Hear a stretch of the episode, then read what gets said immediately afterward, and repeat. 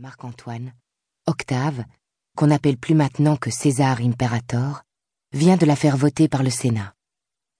Ce que jamais son grand-oncle ne songea à réclamer contre Pompée, ni Antoine contre Brutus, il l'a obtenu. Mais dans sa vengeance, il a eu la main trop lourde. Non content de bannir son rival de l'histoire, il a fait déclarer jour néfaste le jour de sa naissance. Un jour néfaste est un jour chômé, mais tous les jours chômés ne sont pas des jours de fête. Le natalice d'Antoine n'aura rien de drôle. Interdiction des actes publics et des cérémonies privées, défense aux riches de recevoir, aux pauvres de travailler. Les forums resteront déserts, les boutiques et les tribunaux fermés. Pas de théâtre, pas de jeu. Nul doute que, pendant des siècles, les Romains vont maudire celui dont l'anniversaire les empêche ainsi de vivre et de s'amuser.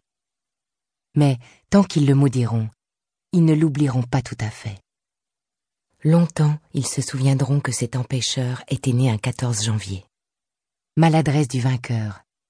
Commémorer, même à l'envers, communier, même dans l'exécration, c'est encore se remémorer. Doué pour le despotisme, Octave garde à 32 ans des naïvetés de tyran débutant. Le 14 janvier de l'an 29 avant Jésus-Christ, premier jour néfaste de la longue série qui commence, le 14 janvier, fête de l'oubli et seconde mort de son père, où se trouvait Sélénée.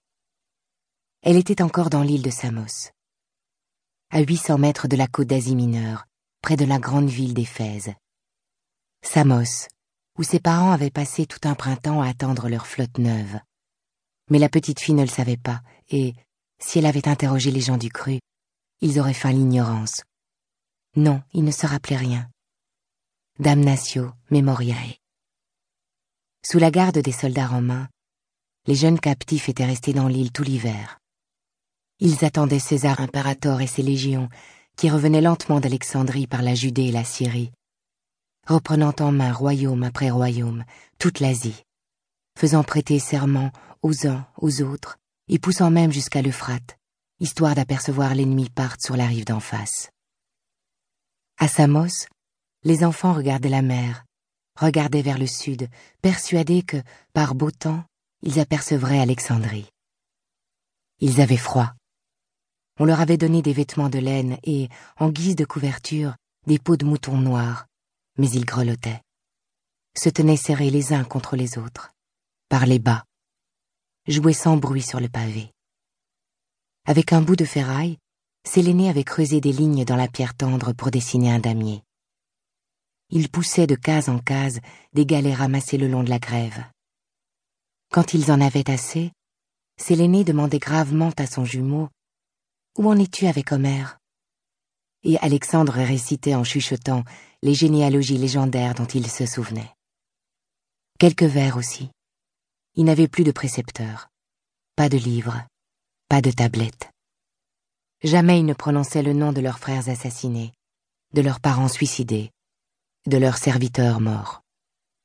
Pour survivre, ils contournaient leur passé, ne se rappelant que le voyage, les péripéties du voyage.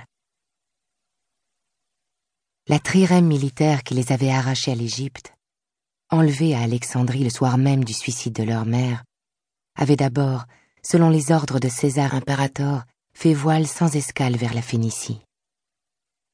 Mais quand le légat qui commandait avait voulu accoster à Sidon, une tempête d'équinoxe avait repoussé le bateau vers le large. Le navire avait dû poursuivre jusqu'à Byblos, un port sans garnison où personne ne les attendait les enfants avaient débarqué comme ils étaient partis, en tunique de lin, sans bagages et sans serviteurs. Car on ne pouvait considérer comme des domestiques adéquats les quelques esclaves ramassés en hâte, juste avant l'appareillage. Deux garçons de bain, un préposé à l'argenterie, trois valets d'écurie et une vieille portière.